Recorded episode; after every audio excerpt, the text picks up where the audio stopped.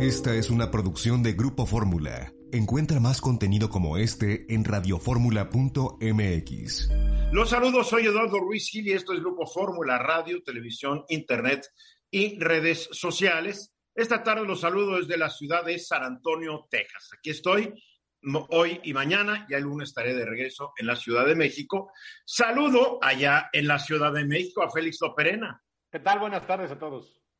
Y en mi segunda ciudad, allá en Cuernavaca, Morelos, Guillermo Hernández Salgado. Muy buenas tardes, gusto estar por acá con todos ustedes.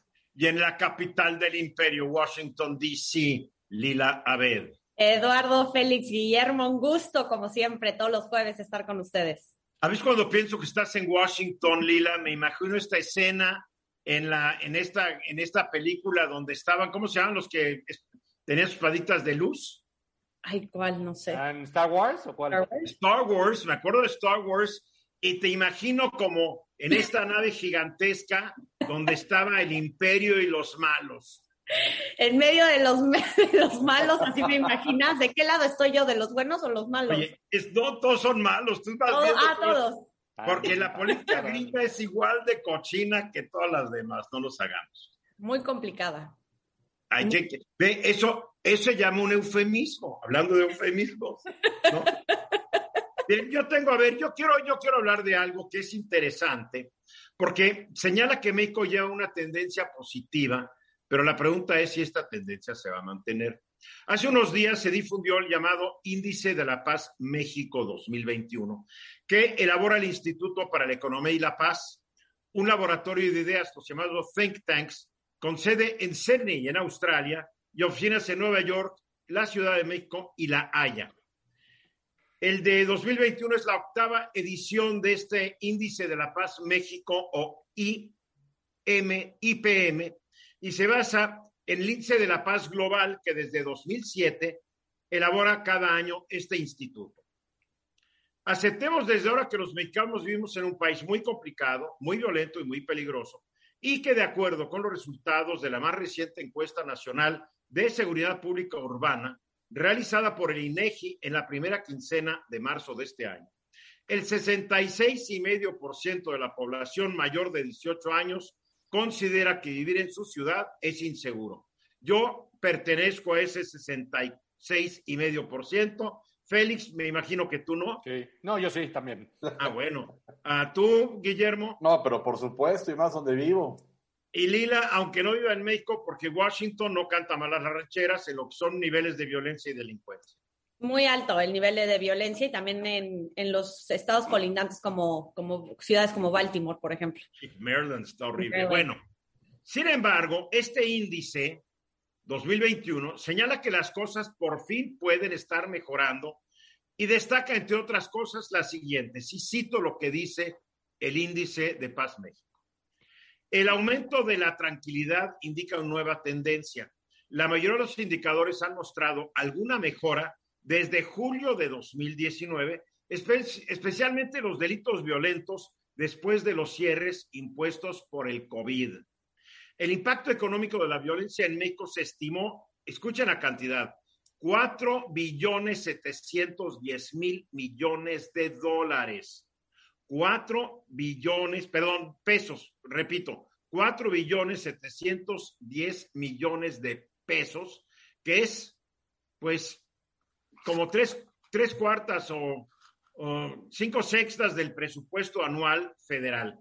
Esto equivale a 87.256 pesos por mexicano, el costo del delito. La tasa de homicidios mejoró 1.3% en 2020 lo cual no es un, gran resultado, pero es la primera vez que en vez de aumentar disminuye, bueno, 1.3. Pero con más de 35 mil homicidios anuales, México tiene la novena tasa de homicidios más alta del mundo. 22 estados registraron una mejora general en 2020, mientras que 10 se deterioraron. Esta es la primera vez en cinco años en que más estados mejoran su situación a los que se deterioran. Buena noticia. Yucatán no es noticia, es el estado más pacífico de México y Baja California, el menos pacífico. y tú puedes atestiguar de esto porque usualmente o general o frecuentemente vas a Tijuana, Guillermo. Eso es, así es. La paz de México mejoró de acuerdo al índice 3.5% en 2020, con cuatro de los cinco indicadores que utiliza mejorando. Esto se produce después de cuatro años de deterioro sucesivo y marca un cambio de tendencia que comenzó antes de la aparición del COVID.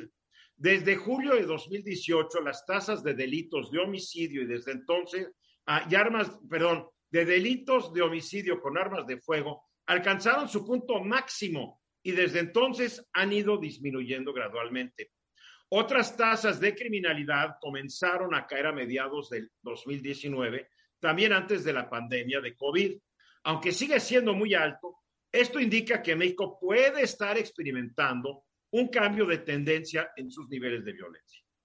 El índice de la paz México corrobora lo que muchos dijimos para explicar la caída en el número de crímenes cometidos desde que empezó la pandemia en marzo del año pasado. Explicaciones que el gobierno de la 4T nunca ha querido aceptar. ¿Y qué es lo que dice el índice?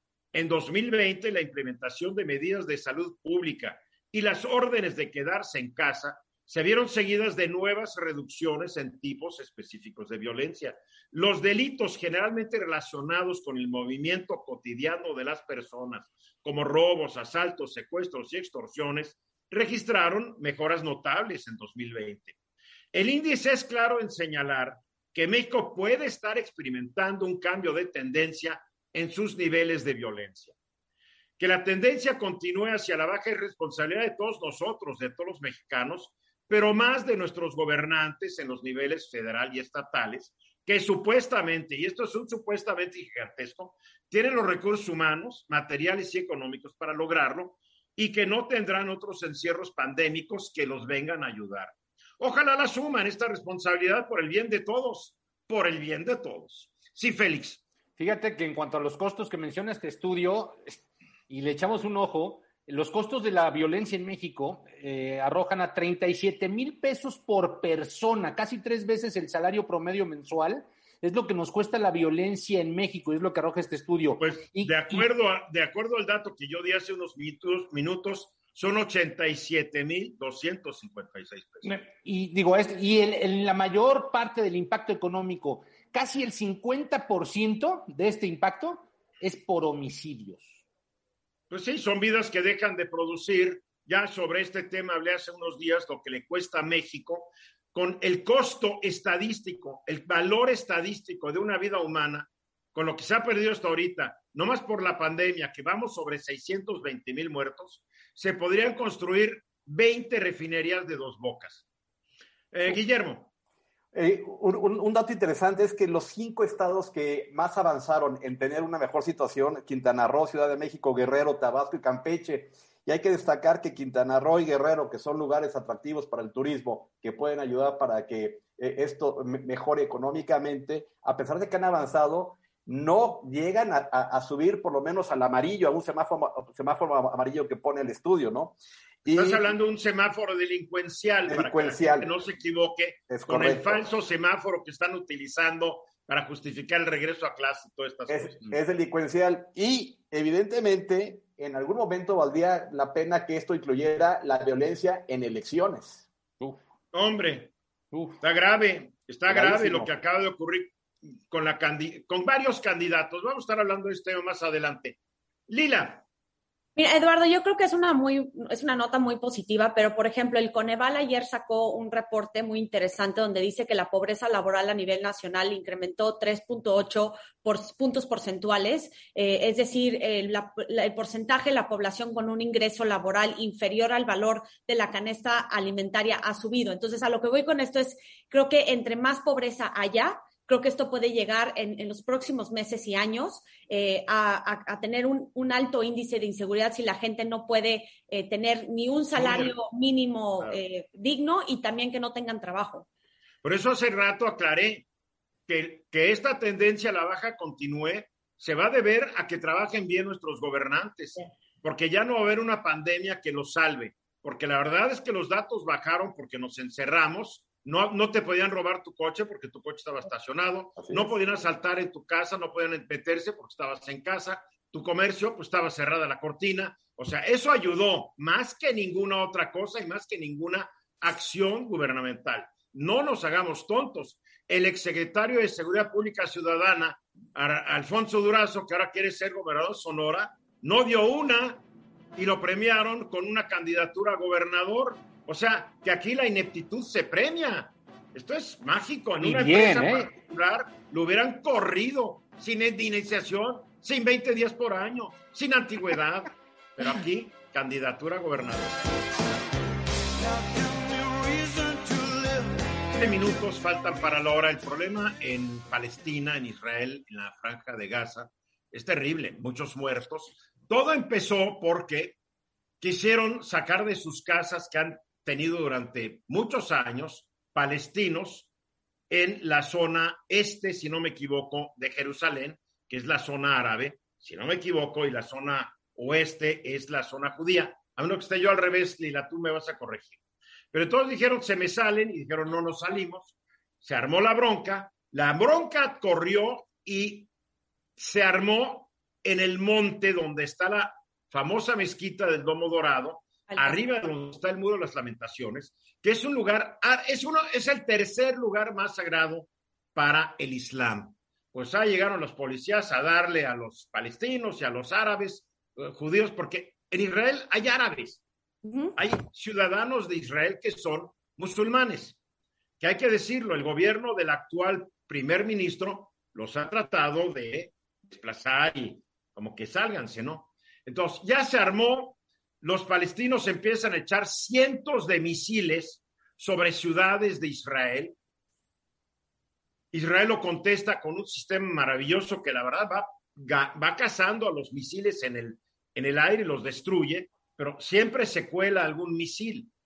Y eh, el Estado de Israel pues manda su fuerza aérea, Palestina no tiene fuerza aérea, y bombardea, tumba edificios, etcétera, etcétera, argumentando que están acabando con los líderes de Hamas, que es la organización que gobierna en la franja de Gaza, y dice, vamos a acabar con todos para que no nos sigan echando cohetes, que ni ellos se la creen, porque esto empezó desde 1948. Pero a mí lo que me sorprende, lo que ha ocurrido allá, Lila, es la cantidad de senadores demócratas y representantes demócratas que están pidiéndole al presidente Biden que haga algo y están ellos diciendo que la respuesta de Israel frente a Palestina es desmesurada, que por un israelí que mueren matan a 20 palestinos. Entonces hay una gran, hay una, estoy viendo algo que no había yo visto en muchos años en Estados Unidos, políticos importantes criticando a Israel y exigiendo al presidente de Estados Unidos que adopte una posición más estricta frente al primer ministro Netanyahu. ¿Qué está pasando? Así es, Eduardo. Eh, y hemos visto una respuesta contundente por parte de la comunidad internacional, los esfuerzos, por ejemplo, de las Naciones Unidas con esta sesión de emergencia que se estuvo el domingo pasado para emitir una resolución que fue vetada por Estados Unidos por esta postura del presidente Joe Biden que había dicho que Israel tenía todo el derecho eh, y que tenía el respaldo de Estados Unidos para defenderse ante Hamas, que es un grupo terrorista eh, que acabas de mencionar en Palestina. es un grupo terrorista para algún, para cinco países del mundo. eso es a lo que iba, exactamente, para un grupo, grupo eh, terrorista para, que, que, se considera como tal en Estados Unidos. Y entonces, eh, pues esto causó un revuelo dentro del Partido Demócrata, porque lo que está enfrentando una y otra vez el mandatario estadounidense es que heredó un Partido Demócrata mucho más inclinado hacia la ultraizquierda. los progresistas han le han pedido y exigido al presidente que tome una postura mucho más firme, que esté más activo en tratar de pedir un, cese al fuego eh, después de 11 días de bombardeos y ataques aéreos por parte de la fuerza israelí. Hemos visto cómo eh, incluso hasta demócratas moderados, Eduardo, este Chuck Schumer, el líder mayoritario en el Senado, este Tim Kaine, que es un senador de Virginia, también se sumaron a estos esfuerzos. Y pero además, además el líder de los senadores es judío. Así es, Así es. Y, y, lo interesante es que 28 senadores eh, hicieron una, una carta al presidente Biden pidiendo que, eh, que, se hiciera el alto al fuego lo antes posible. Y esta presión, acompañada de la presión internacional, pues causó que por primera vez en su llamada del miércoles con el primer ministro Netanyahu, el presidente Biden le dijera que eh, encontrara una solución y que también llegaran una, una una, una tregua con, eh, con Palestina. Eh, en estos, eh, el día de hoy, muy interesante, el presidente Biden sostuvo una llamada telefónica con su homólogo egipcio, al-Sisi, que creo que es muy importante porque Biden en su momento lo había, lo había catalogado como su dictador favorito, pero debido a la crisis que vive el Medio Oriente, ha tenido que recurrir a los mediadores como es Qatar, como es Egipto, como lo está haciendo incluso la Unión Europea y las Naciones Unidas para llegar a una solución.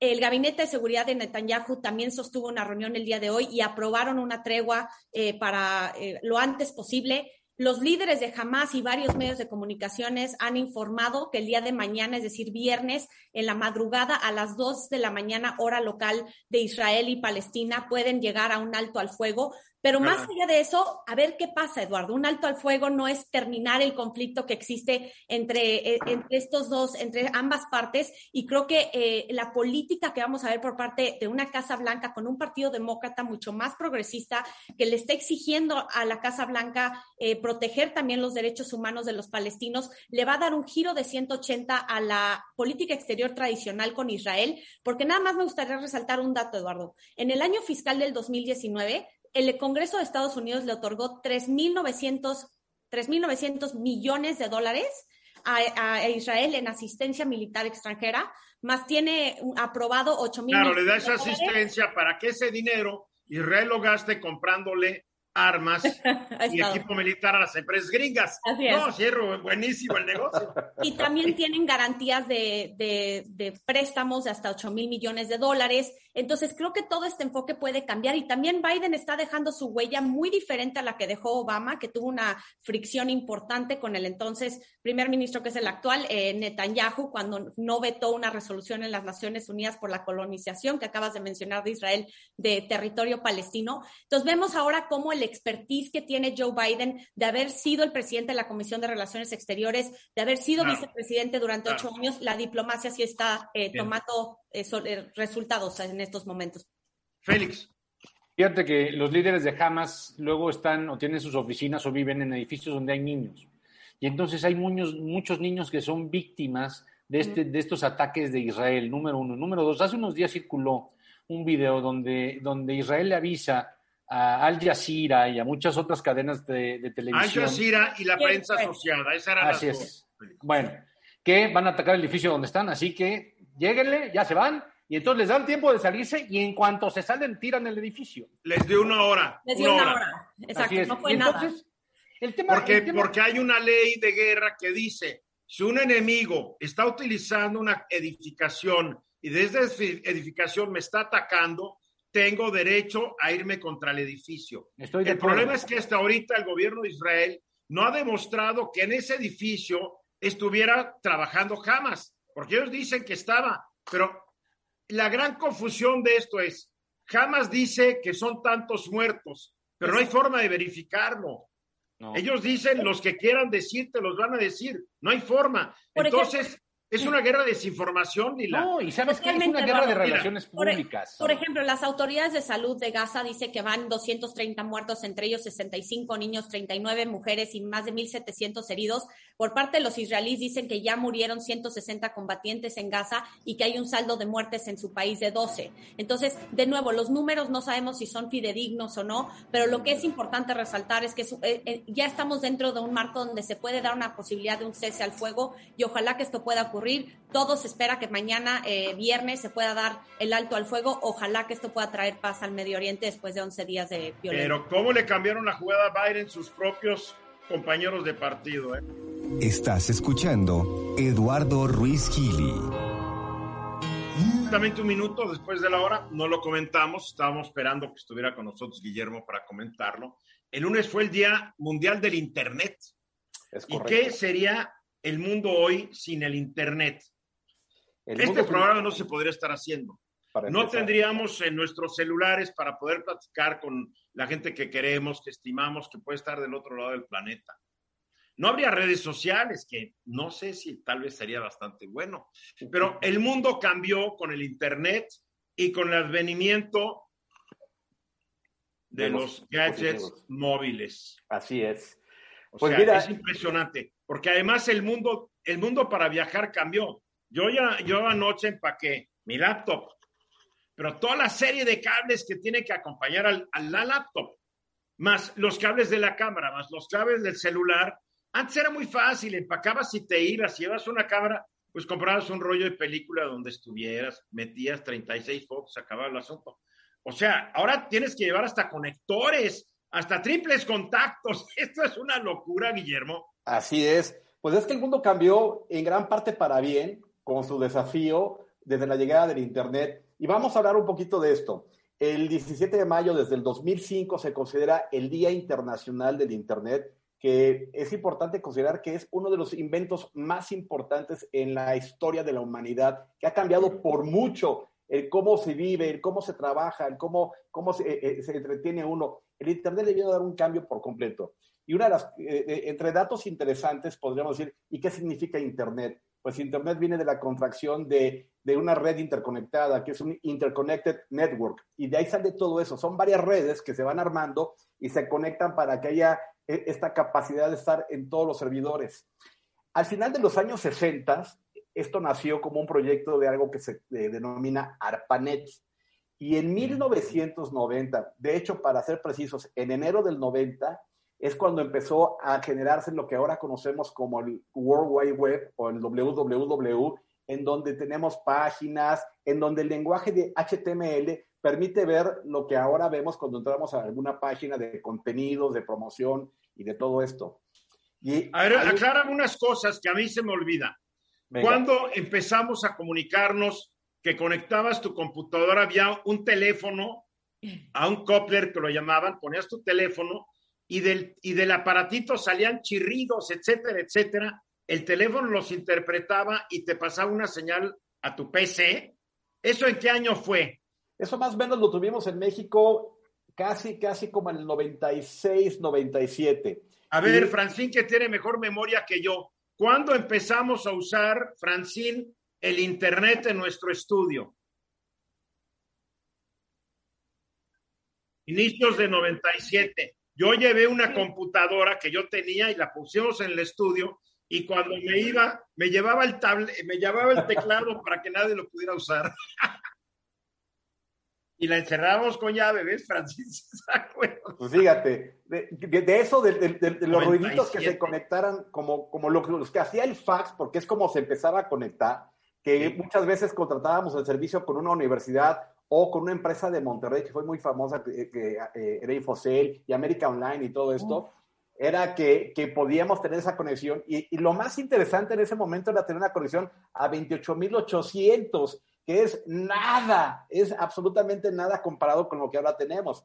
Y yo te quiero platicar que en el año 76 yo estuve involucrado en un proyecto del periódico The New York Times mm. y como nos comunicábamos con el New York Times a través de una línea telefónica utilizando este modem y claro, computadoras que no eran a color y bonitas como las de ahorita, sino que eran pues, unas pantallas oscuras con letras verdes o letras amarillitas. Así y es. Tenías que manejar todo un código de idioma y podías entrar al archivo del New York Times. Te estoy hablando del 76, hace 45 años.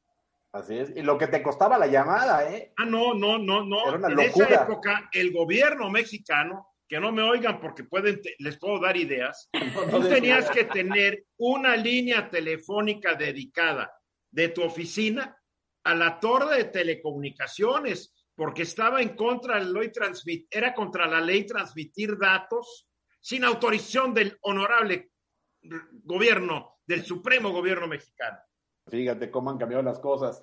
Ahora, hay datos de, que dicen que del 2005 al 2019, que es el más reciente, la población o el porcentaje de población que tiene Internet o que usa Internet ha ido del 16% al 53.6%. Es decir, el día, eh, eh, en estos días casi la mitad de la población goza de poder usar este gran medio de comunicación, gran medio de trabajo. La, forma adecuada y necesaria para vivir es el Internet. No podemos concebir la vida hoy en día sin el Internet. Pero los pobres sí la pueden concebir porque antes del Internet tiene que comer. Eso sí. Mira.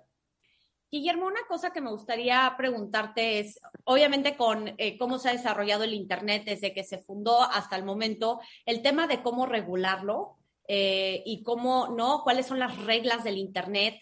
Eh, ¿Cómo lo ves eso? ¿Ves que sí, en realidad están habiendo cambios fundamentales o tú crees que va, se, va, se va a quedar como lo conocemos? No, yo creo que el Internet se va a, va a tener una transformación en el sentido, mira, número uno es que tiene que haber Internet para todos. Número dos, tiene que haber, fíjate, ayer hubo una, participación muy, muy interesante de nuestro compañero Marco Paz, en donde hablaba de Estonia. Y en Estonia, para poder llegar a todo esto, lo que está haciendo el gobierno de Estonia es que hay Internet para todos. Segundo. Porque decretó el gobierno de Estonia, el parlamento estonés, estoniano, dijo que el Internet era un derecho humano y que todo mundo tenía que tener acceso gratuito al Internet. Si tú eres en Estonia, no tienes que depender de una empresa que te cobra lo que se le antoja por darte un mal servicio. Un mal servicio. Y entonces, dentro de esto, tenemos que tener un Internet que sea confiable, que sea seguro, que garantice la privacidad, pero en algún, aparte que sea rápido, porque no, como bien dices, nosotros tenemos un Internet caro y malo. Pero la pregunta de Lila es bien importante. ¿Qué tanto van a poder regularlo? Muchos de ustedes no se acuerdan, hubo una época de antenas parabólicas, ¿no se acuerdan? Sí. Las antenas parabólicas eran ilegales. Sí. No podías recibir señales satelitales porque el gobierno no te dejaba. Claro, todo el mundo mandó al diablo al gobierno y todo el mundo tenía su parabólica. Pero la pregunta es bien importante. Así como no pudieron controlar las parabólicas en ningún lugar del mundo, ¿van a poder controlar el Internet? Que el Internet yo creo que se va a moderar lejos de controlarlo, porque la idea es que sea democrático y en ese sentido todo el mundo va a poder tener la oportunidad de expresarse, de hacer, de comerciar. Entonces va a ser un caos a fin de cuentas, no se va a moderar. Quizás va a ser un caos ordenado, pero va, a tener algo de moderación, ese es mi punto de vista, y lo estamos viendo con las redes. Félix. Pero, ¿quién lo va a ordenar? Perdóname, ¿quién lo va a ordenar? Las redes son un caos, son mentadera de madre de un lado para el otro, son el, factores de polarización social ese es el ejemplo, ese es el ejemplo de la. la única manera de controlar es que apaguen el switch, como lo hicieron en Egipto en una época, lo están haciendo en China, digo. La tecnología siempre ha sido más rápida que los, que los legisladores. y siempre lo va a hacer. Y muchas veces no le entienden, y muchas veces no se le entiende. Pero sin embargo, en, en muchos temas, o en algunos temas, yo creo que el Internet va a tener una moderación.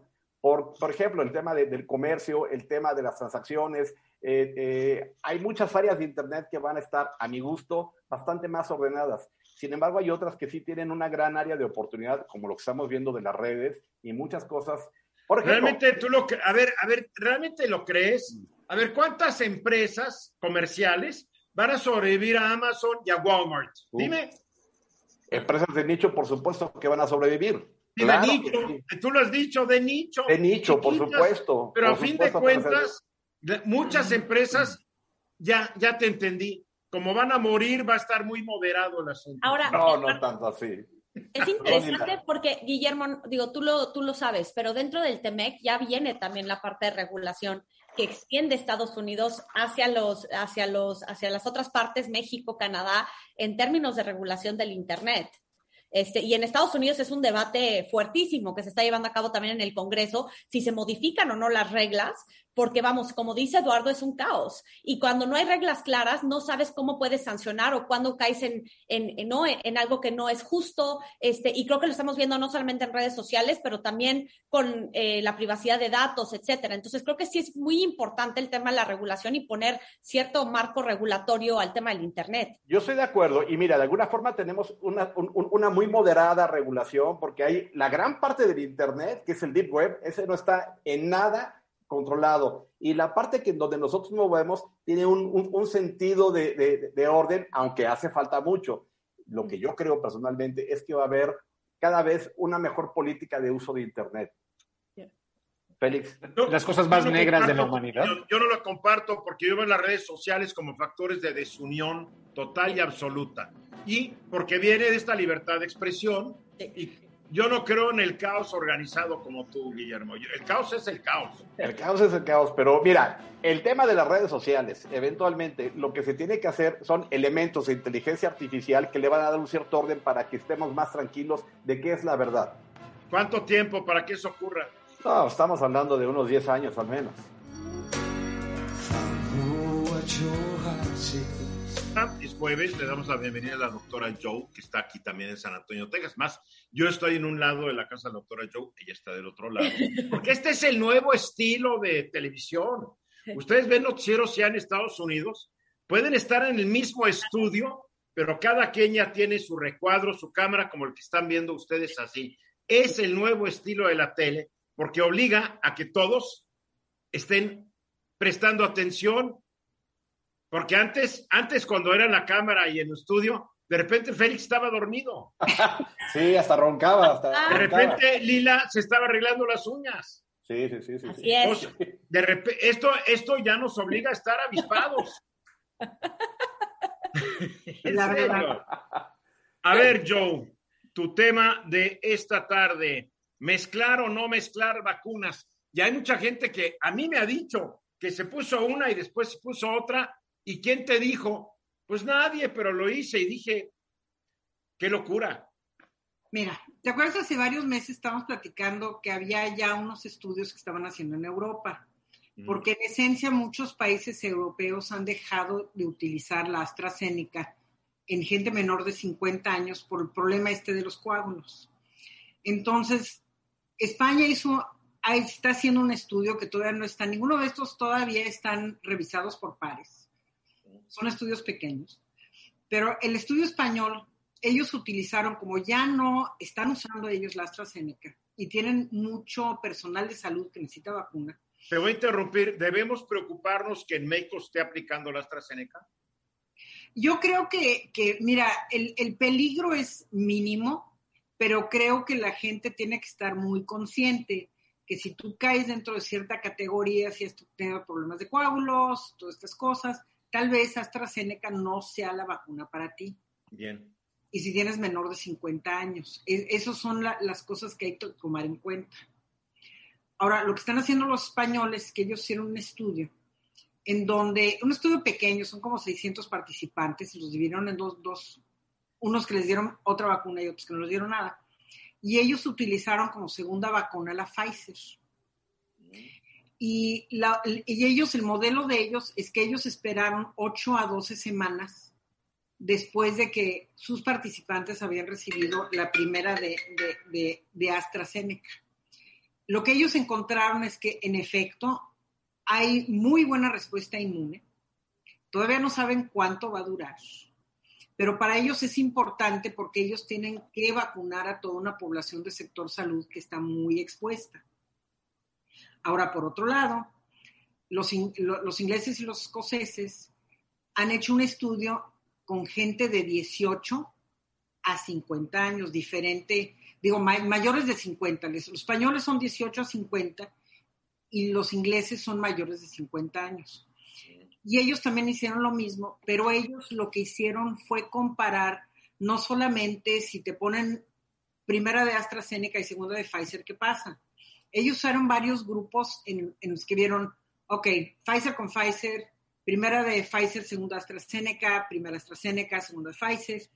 Y si, si, ven, encontraron buena respuesta inmune, vieron que si tú no mezclas las vacunas, tus efectos secundarios tal vez son un poco menores. Pero si tú, por ejemplo, te dan la primera de AstraZeneca y la segunda de Pfizer, tal vez tú vas a tener efectos secundarios un poco más severos que te van a durar dos días, no te va a pasar nada. Pero lo que ellos dicen que el problema va a ser es que mucha gente no va a llegar a, trabajar, va a ser ausentismo laboral porque se van a sentir mal dos días. Yo creo que lo importante de esto es que ya hay un precedente, pero no es que en México hay muchas vacunas, pero el problema de eso es que no sabes, porque no hay estudios, si, si si las vacunas chinas las puedes mezclar con otras, si la Sputnik las puedes, la puedes mezclar con otras, sobre todo que es la Sputnik Light, que ya no hay la segunda dosis, etcétera, etcétera. la mayoría de los países europeos, bueno, una buena parte de ellos ya no oficialmente, ya recomienda el uso de combinar vacunas, pero el, el, la oferta de vacunas de ellos son dos, tres vacunas, no cinco o seis como, como hay en México. Sería interesante ver qué, qué, puede pasar con Cancino. Creo que Cancino ya estaba haciendo un estudio también con un laboratorio, creo que Pfizer o, o, o con ellos. Bien, pero, bien. pero decir ya salgan a ponerse otra vacuna, si se han puesto Sputnik o... O sea, hay que esperar los resultados. La ciencia tiene que prevalecer. Lila. Pero, pero yo, según yo, cuando te pones tu vacuna, no, no escoges primero ni cuál te ponen, y te dan tu cita para tu segunda vacuna, que es la misma que te, que te administran de, en la primera dosis. O sea, no es como que llegas y dices, me quiero poner esta, salvo que te pongas tu primera dosis en, en México, por ejemplo, y vueles a Estados Unidos y te pongas otra vacuna. Pero, ¿cómo, cómo, cómo funcionaría bueno, ¿Y, ¿Y, para qué mezclarlas? O sea, ¿cuál es el beneficio? Bueno, el beneficio es, o sea, hay muchos problemas. Para, para empezar, son estudios preliminares. Ajá. Número uno. Segundo, si no hay, si no, si, si el mundo no puede hacer tantas vacunas de una y necesitamos vacunar a toda la población, nos vamos a tener que volver creativos, pero creativos en base a ciencia y en base a lo que, a lo que se diga, ¿no? Claro. Um, pero por eso no se hace. Por eso todas las vacunas siempre te dicen la primera y la segunda ponte la misma, porque no hay experiencia. Es, esto es muy preliminar, sí. muy nuevo te, tenemos que ver. Bien, bien, bien. Guillermo. Plazo. Yo, entonces podríamos llegar a pensar que en algún momento eh, eh, esa combinación, porque posiblemente faltaron vacunas y ya llegó tu, tu, tu momento de, del refuerzo y todo esto, podrían tener con, que ver con grupos sanguíneos que fueran más compatibles a, a, algunas marcas o tendríamos que hacer por edad. ¿Podría llegar a, a considerarse ese punto? Yo creo que depende de los efectos secundarios que se vean. Por ejemplo, ellos lo único, la razón de que hicieron esto es porque Europa dejó de usar en muchos países AstraZeneca, punto. Entonces, si tú tienes ya planeado que vas a usar todas estas vacunas y de repente tienes la mitad, tienes que ver cómo vas a proteger a tu población.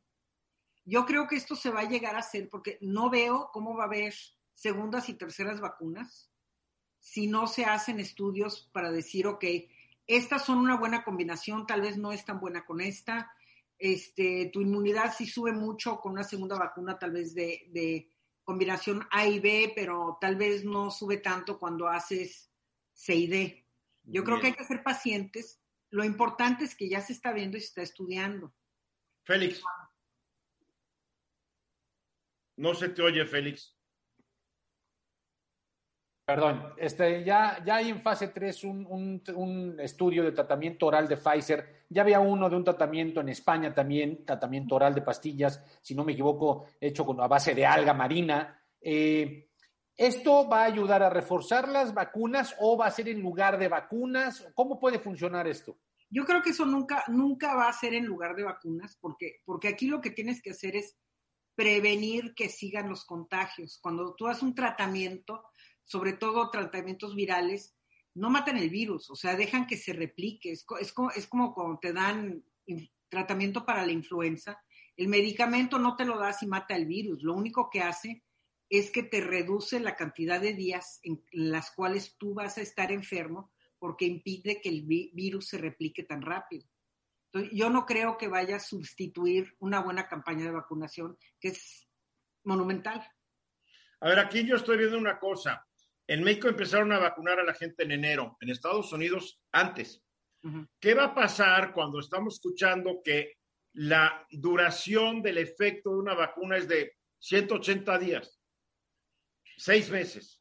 Bueno, en México ya van a tener que empezar a vacunar a los que vacunaron en diciembre. En Estados Unidos ya van a tener que empezar a vacunar a la gente que, que vacunaron antes. ¿De ya. dónde van a salir las vacunas? Exactamente. Entonces, por eso es bien importante que los laboratorios cooperen uno con otro para ver, ok, cuál de nuestras vacunas es más compatible y cuál va a ser más beneficiosa a largo plazo.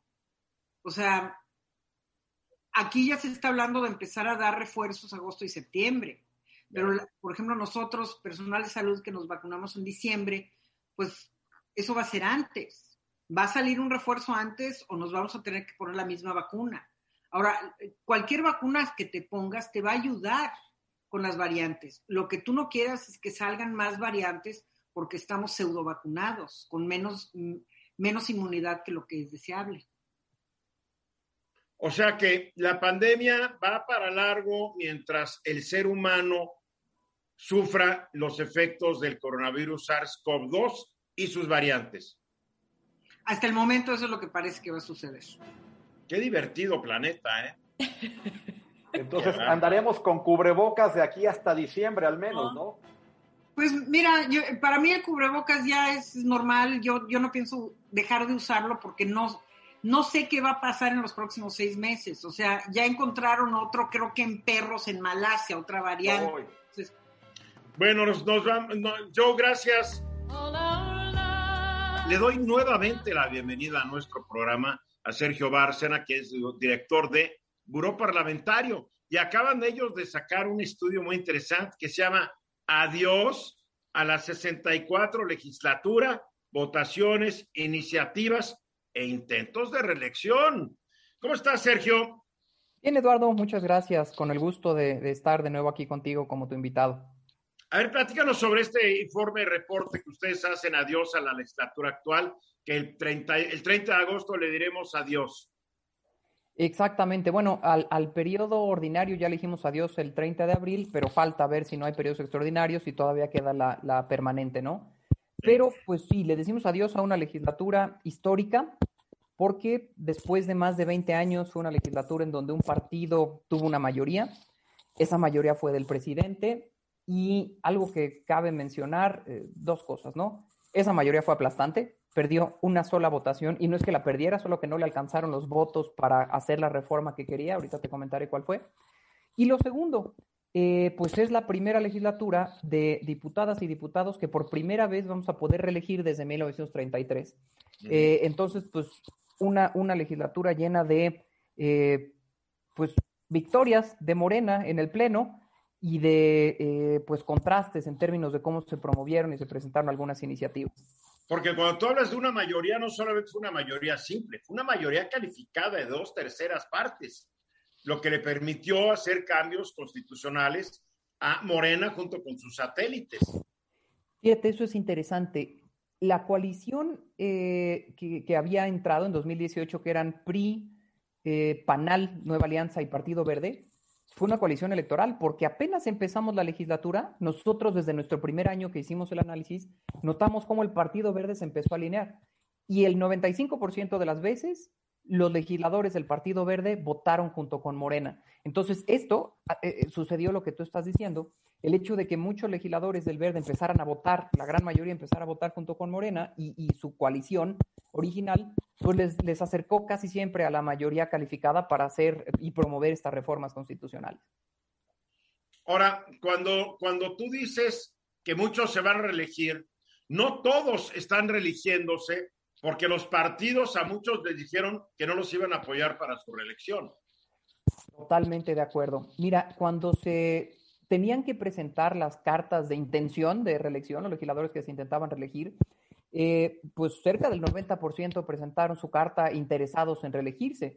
Eh, cerca de 475 solicitudes entre noviembre 2020 y marzo 2021. Pero aquí está lo interesante, es justo lo que tú comentas. De esos más de 400, 475, los partidos políticos solo le dieron oportunidad a 251.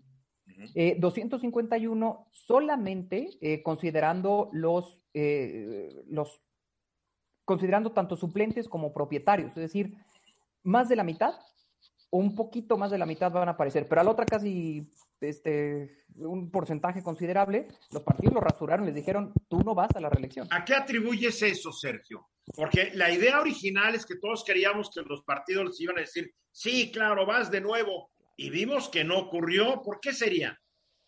Es interesantísimo. Cuando se aprobó la reforma en 2014, que nos la vendieron como una reforma ciudadana, para que se quedaran los más capacitados, para que tú ciudadano pudieras eh, premiar o castigar con tu voto, se dejó un candadito y el candadito decía, los legisladores tendrán que solicitar primero a la mesa directiva y después los partidos casi casi se reservarán el derecho de en sus elecciones internas definir si esos candidatos pueden volver a aparecer en la boleta. Y tenemos el caso de Porfirio Muñoz Ledo, que por cierto se está analizando eh, por, qué se está, eh, se le impidió volver a ser candidato por Morena.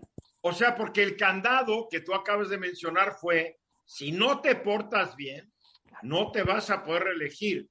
Aquí nos trata de que pienses en los que te eligieron, en los ciudadanos.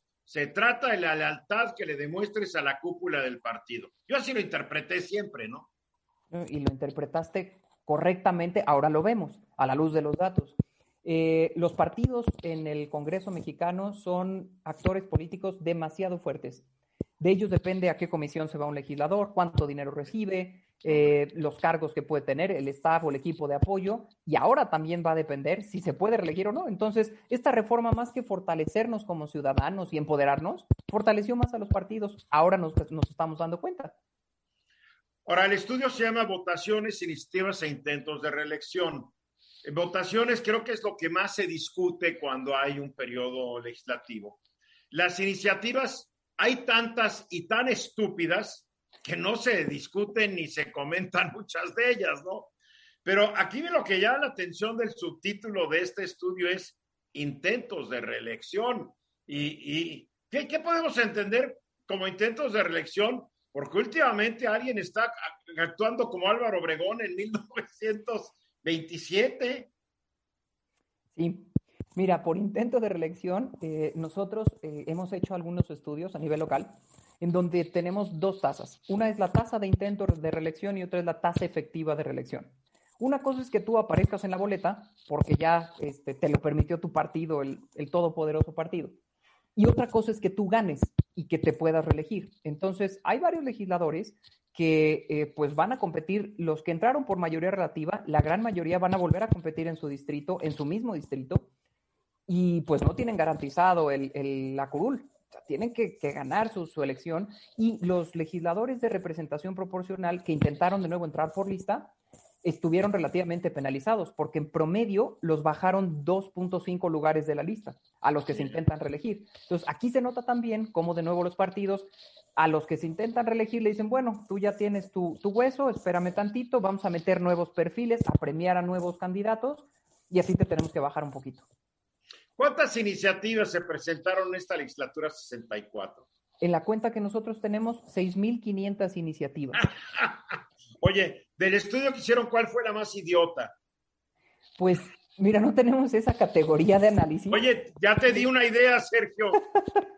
Pueden ustedes hacer una lista de las más idiotas, porque hay diputados que llegan y creen que pueden presentar cualquier iniciativa y no se dan cuenta que aquí se trata de ser inteligentes y presentar iniciativas para, para nuevas leyes, modificar las existentes o cambiar la constitución, pero que sean para, para el bien del país, ¿no? Totalmente de acuerdo. Mira, hay, eh, les llamamos nosotros iniciativas menores. Hay un alto porcentaje de iniciativas menores que lo que hacen es, eh, pues, no sé si decirle que es la más idiota, pero sí hay varias iniciativas que dicen, pues, que el día 20 de cada, este, todos los meses de marzo, eh, sea el día oficial del tequila, por ejemplo. No creo que haya una del día del pulque. Entonces, eh, esas son iniciativas que, bueno, pues tienen cierto peso simbólico, porque el pulque es muy importante para nuestro país, pero pues que eso se esté discutiendo en una legislatura eh, federal, pues creo que incluso llega a dispendiar algunos recursos, o sea, que tu legislador esté discutiendo eso en vez de discutir... En un país con tantos problemas y tan urgentes. Así es. Entonces, mira, no tenemos la categoría de la, iniciativa menos inteligente, pero lo que sí tenemos, por ejemplo, ahorita que estamos con la aplicación, eh, me llama mucho la atención tu, sugerencia. Hemos visto las propuestas, estamos estudiando las propuestas de, de los que quieren ser diputados y diputadas y nos hemos dado cuenta de una cosa.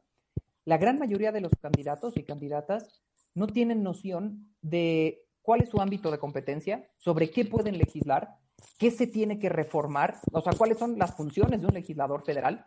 Y hemos visto propuestas, y, después me gustará compartirte el resultado de este estudio, porque tenemos que leer 10.000, vamos por ahí de 7.000. Entonces, en las que llevamos hasta ahorita, eh, la gran mayoría te dicen, voy a traer la paz a México, como si fuera una carta a Santa Claus, O hay unos que en su propuesta te ponen su historia de vida y te dicen, yo nací y soy un hombre de corazón y de muchos valores y principios y no dan ninguna propuesta. Entonces eso también me parece gravísimo, porque eso es lo que nosotros estamos esperando, que me digan, oye, ¿cómo voy a mejorar la situación económica, social, política del país? No, no, yo voy a traerle la paz a México.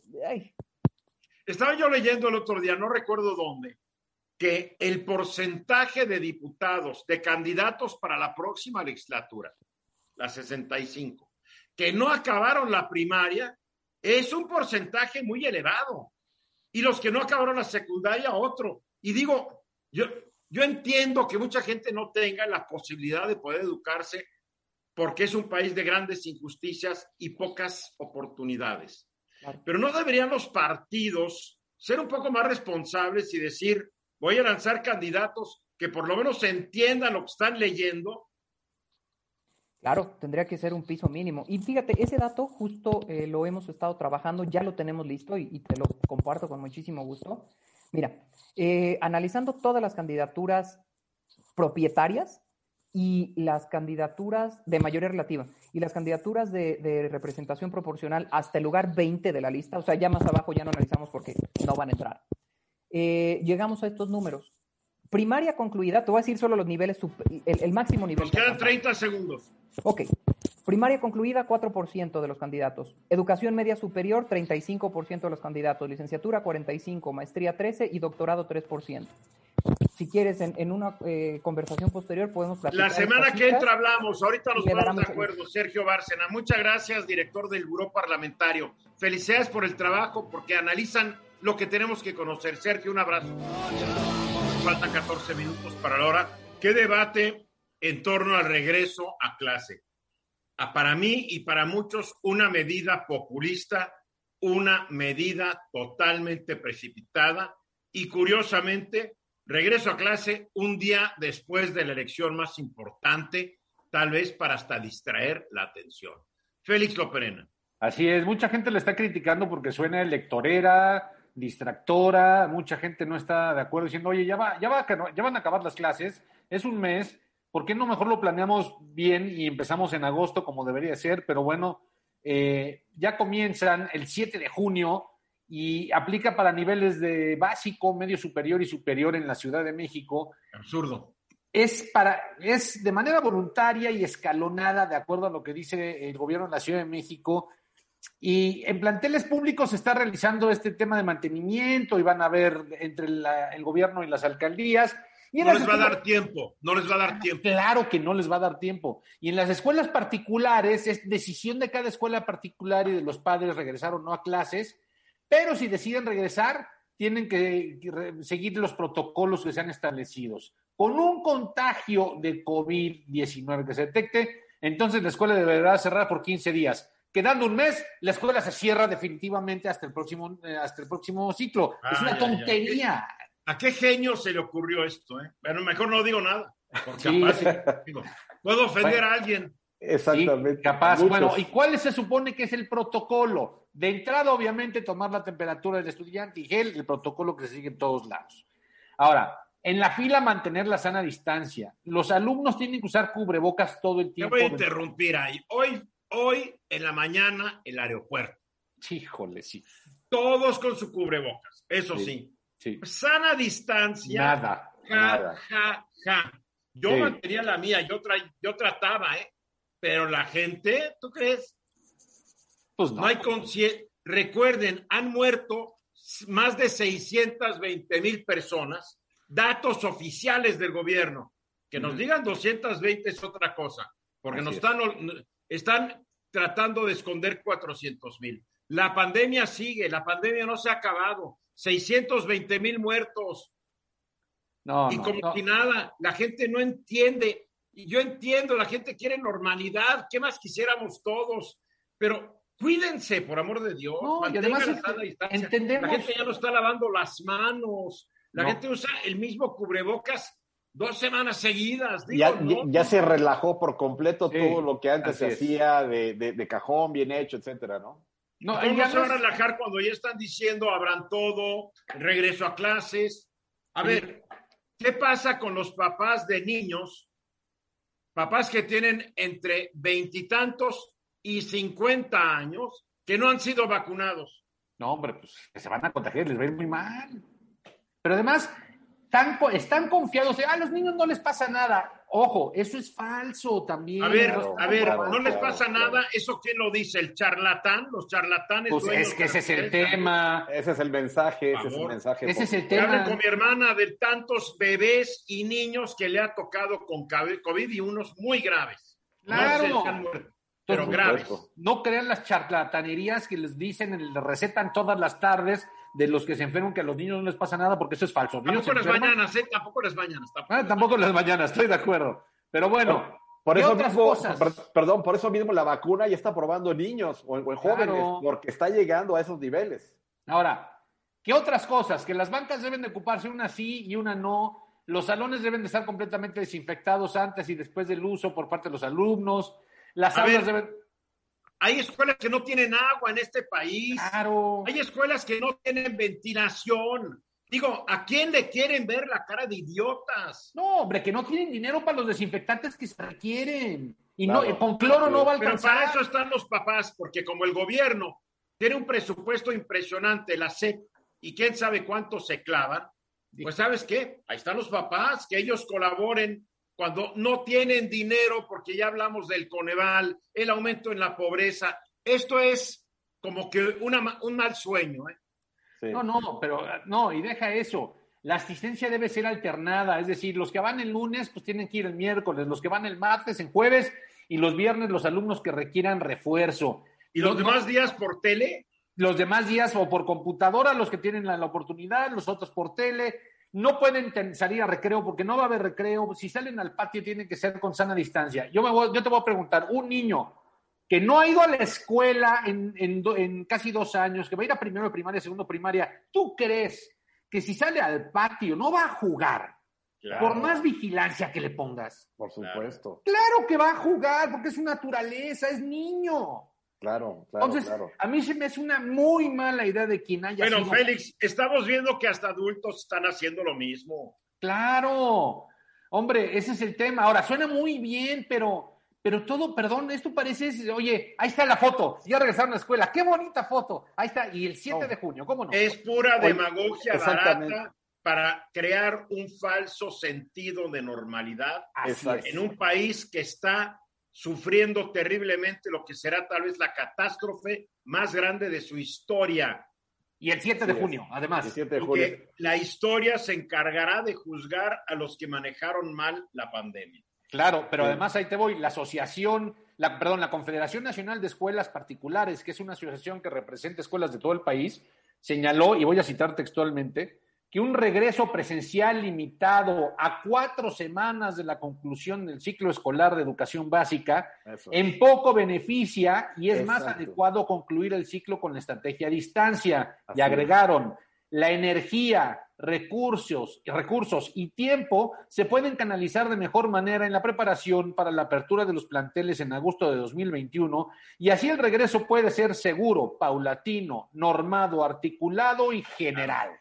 Claro. Es que en nada, en nada beneficia que el último mes los lleves a la escuela cuando ya vas a empezar en septiembre, en agosto, el, el- el- proceso, eh, el, el nuevo ciclo. Y ahí otra vez se ve que el tema político está por encima de cualquier cosa. Ya para Está cerrar. por encima de la vida y la salud de los Exactamente. mexicanos. ¿Qué otra cosa, cara? Esta asociación, esta asociación le pidió a las autoridades que el tema electoral no interfiere en una decisión tan importante y contamina un proceso vital para niñas, niños, docentes y familias enteras que esperan una apertura consistente, permanente y sin interrupciones. Mi consejo a los padres, si no quieren mandar a los niños a la escuela y tienen miedo, no los manden. Los De acuerdísimo. Claro, totalmente de Es acuerdo. Bueno, ya nos Increíble. vamos. Félix Loperena, gracias. Mi querido Guillermo Hernández, gracias. Gracias. Yo Gracias, soy gracias. Eduardo Ruiz Gili. Estoy en San Antonio esta noche a las 9 en el Diálogo Nocturno. Voy a estar con Joe, mi hermana.